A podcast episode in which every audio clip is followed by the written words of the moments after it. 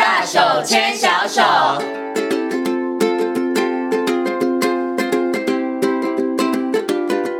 这里是教育广播电台，您现在所收听到的节目呢是《遇见幸福幼儿园》，我是贤琴。接下来呢，在我们节目当中要进行的单元呢是“大手牵小手”。那么很高兴的在今天节目当中为大家邀请到的是王玉中临床心理师来到空中呢，跟所有听众朋友好好来讨论一个话题，就是哎，家里面的小孩很喜欢争辩，这时候该怎么办呢？首先呢，先给我们的意中心理师问声好，Hello，意中心理师您好，贤琴好，各位听众好，嗯，请问一下意中心理师，小孩子大概几岁开始，他其实就很容易跟大人争辩。我们有时候在两三岁的孩子，特别是他们开始在学讲话，嗯，然后接下来他们又想要做他们想做的事情，那但这时候你又发现大人又想去管他的时候，所以有时候有些孩子慢慢的，尤其你到那种三岁多、嗯、十岁开始语言发展开始慢慢出来的时候，嗯、对，那但通常争辩也在反映一件事情，呃，其实一个铜板不会响。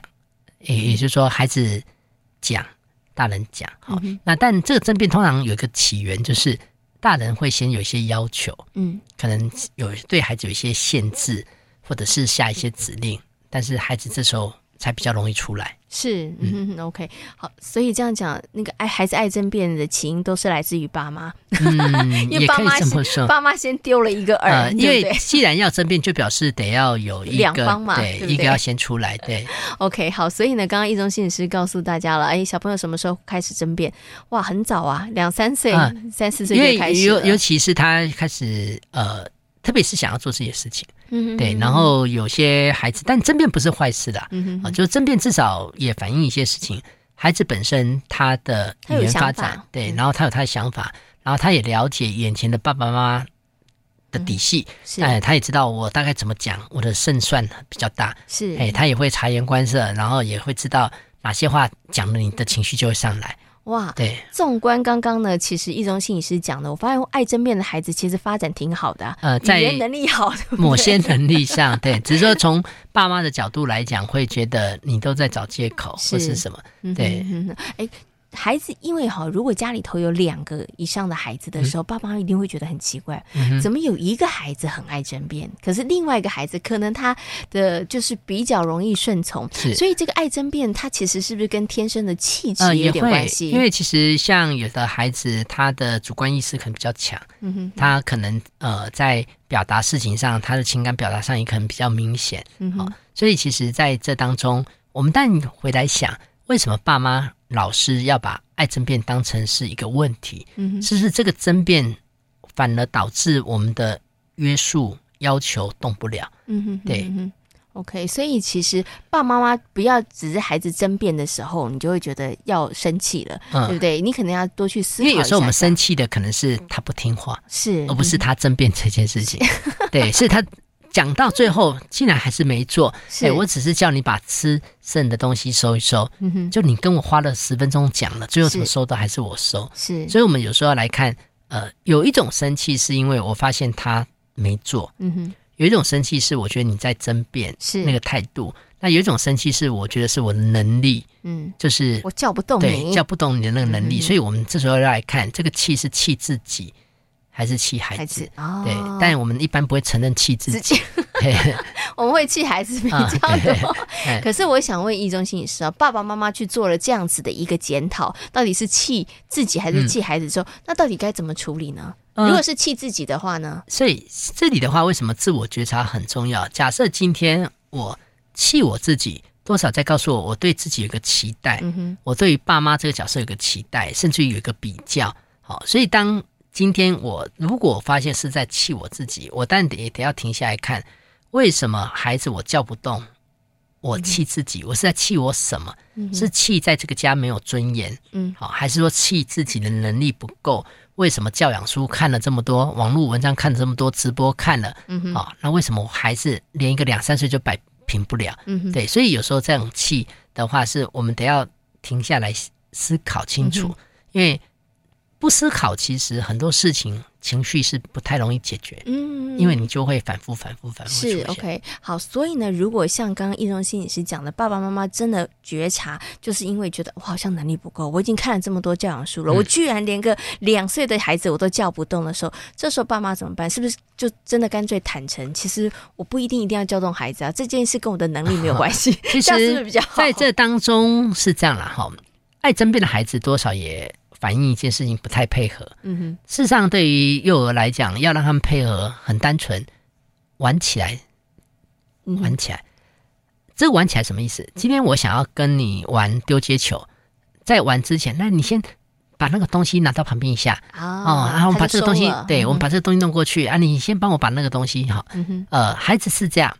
当他发现爸爸妈妈是会陪他玩的，然后在玩的过程中也还很有趣，嗯、呃，这时候我们下的指令，其实孩子就比较愿意听。是，所以我们有时候会把这些指令偷渡在游戏当中，嗯、对，然后在这当中的话，就会变成说，但是孩子还是可以有一些想法。嗯哼，好，如果我们要减少争辩，有时候。也避免孩子讲了什么，我们就把他否决。嗯，因为同样的道理，就是我们讲了什么，孩子把我们否决。嗯，所以我们也会听听看，那以孩子他现在所讲的合不合理？嗯，对。那如果他真的里面有百分之三十合理，那我是不是那三十我接受？嗯，那假设我一直想要跟你去做对抗，对抗，那但最后不是你赢，就是他输这样，对，或我输这样。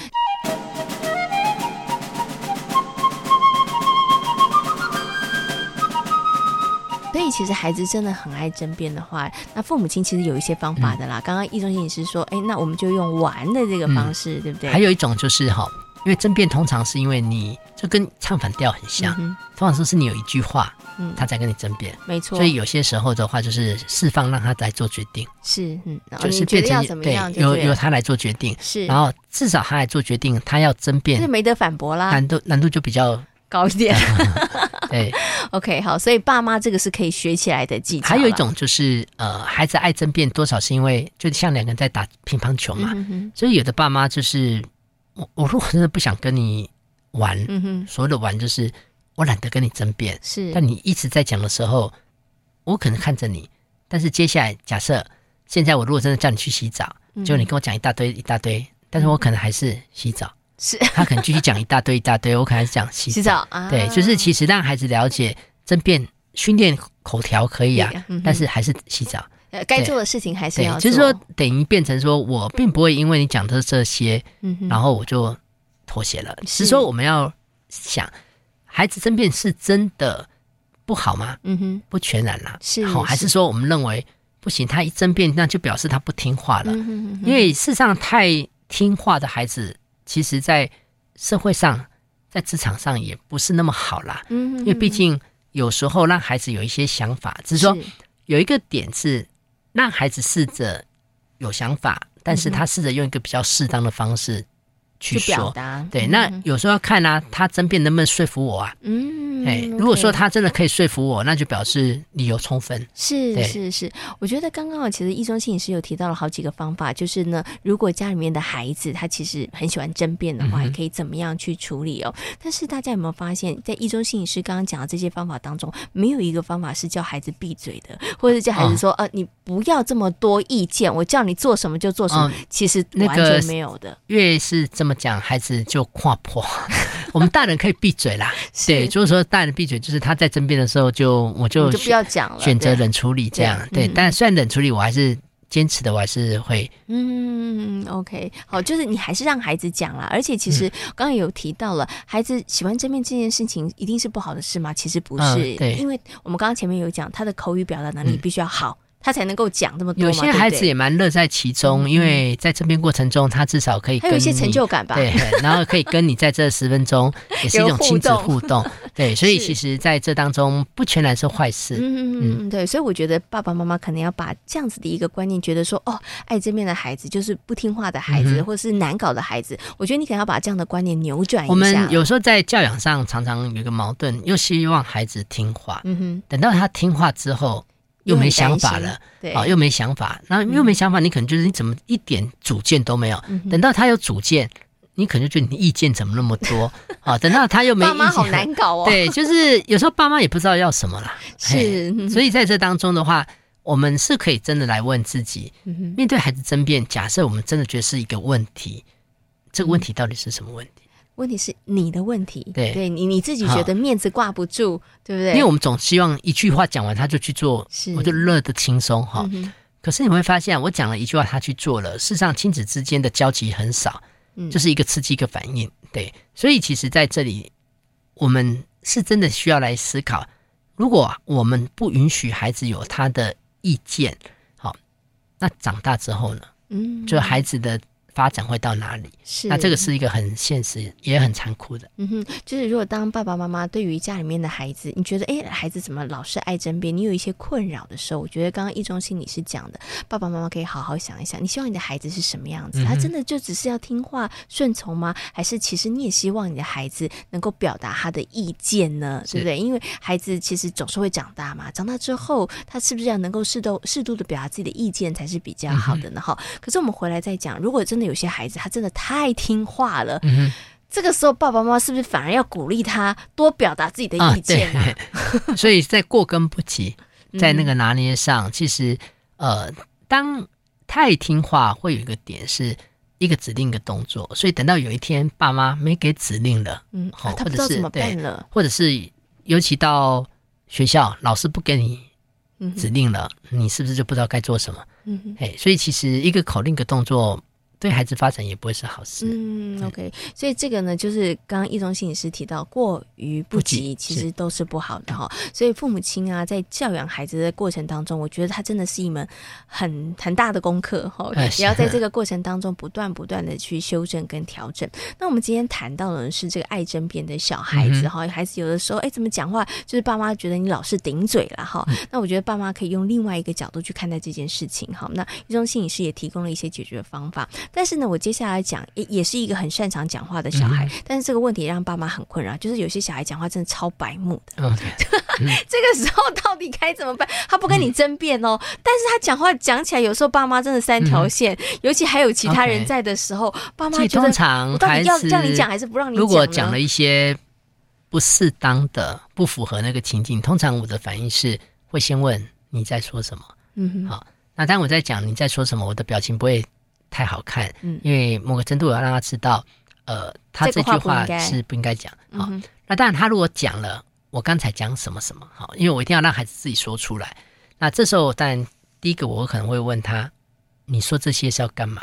嗯，好，还有一点就是，你知道这句话是什么意思？好，那但有些孩子可能讲好玩啦，嗯，好笑，那我可能会问哪一句话好玩？那一点好笑，是你好笑还是我好笑？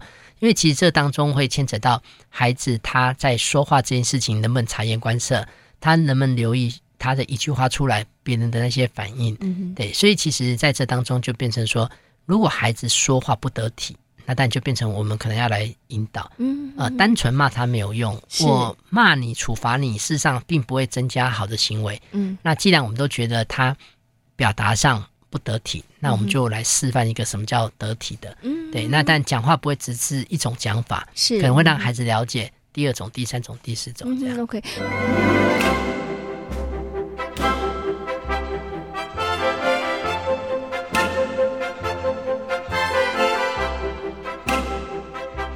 在这个过程里头，爸爸妈妈的引导很重要的。对，就像刚刚这个一中心理师示范的，就是我们从一句一句，你讲什么，你觉得好笑，哪里好笑？嗯、对，是谁觉得好笑？就带着孩子一步一步去思考他讲这个话的一个可能效果，或者是他所带来的一个影响咯。对，嗯、然后您刚刚有提到，就是父母亲做一个好的示范也很重要了。呃，对对，对，怎么样在对的场合讲对的话？可是孩子讲话白目这件事情，又让我想到另外一个，就是。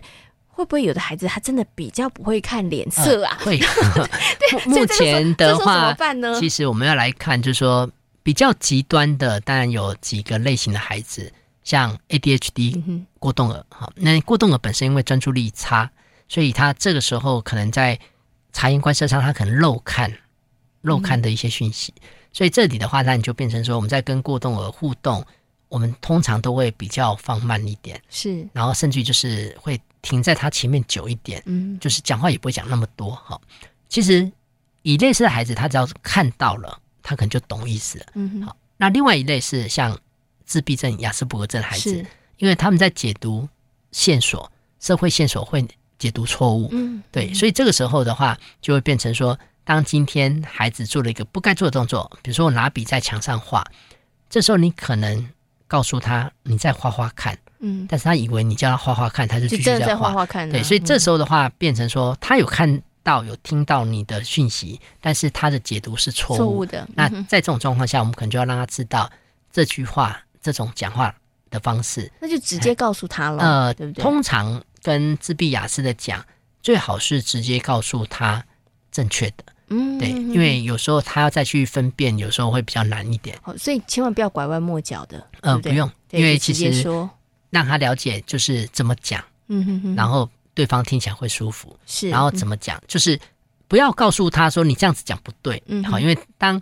你讲不对的时候，他情绪可能就来了，是，所以有一种是因为我的专注力不够，有一种是因为我。解读上我会解读错误，是。那有的是认知发展比较弱的，哦，比如有些心智功能能力比较弱，像有些智能障碍孩子，嗯、他可能是因为理解上的不够，嗯、所以这时候的话就变成是如何让他懂，是那就每个孩子就会比较不同。嗯，可是刚刚一中心理师提到的，可能是在这个发展上面比较极端的，对，对所以一般的小一般的孩子的话，就是变成说练习觉察啦，嗯，好，就是他们看脸色嘛，哦，他们要学，对他们要学，事实上。嗯呃，在这当中，有时候要让孩子了解，单单那个眼神就可能很多不同的意思。哦，单单那个语气，是好，比如说现在有一种玩法就是，好，那现在哦，汽水、可乐、开水在这边，嗯，好，我讲，你来判断到底该不该喝。嗯，所以这时候什么意思？当我讲，好，喝吗？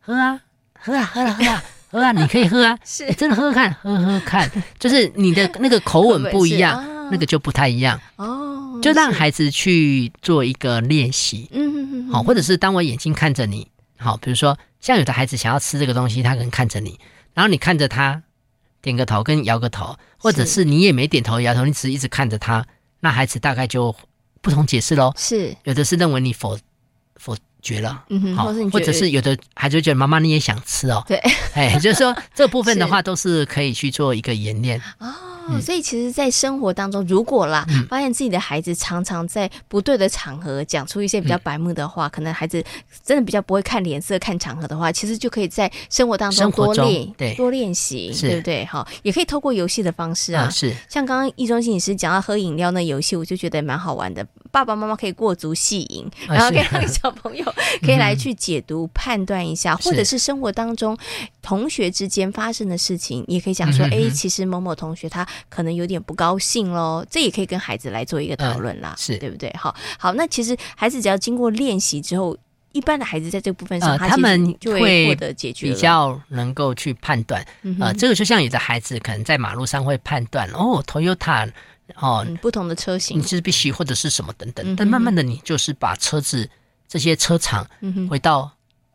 脸部表情来了，对，OK，好，所以呢，如果真的孩子说话白目的话，那他缺少的可能就是练习的机会了。嗯、那如果说你的孩子呢比较容易顶嘴，或者是觉得说哦他很容易争辩的话，某个程度我觉得是要恭喜爸爸妈妈，就表示你的孩子他其实有主见，有想法，他已经具备这些，对，而且他语言表达能力是很好。嗯、但是爸爸妈妈你可能要更有智慧，怎么样去引导你的孩子，或者是去看待孩子这件事情了哈。那今天呢也非常谢谢呢一中心理师在空中跟所有的听众朋友所做的分享，谢谢一周心理师。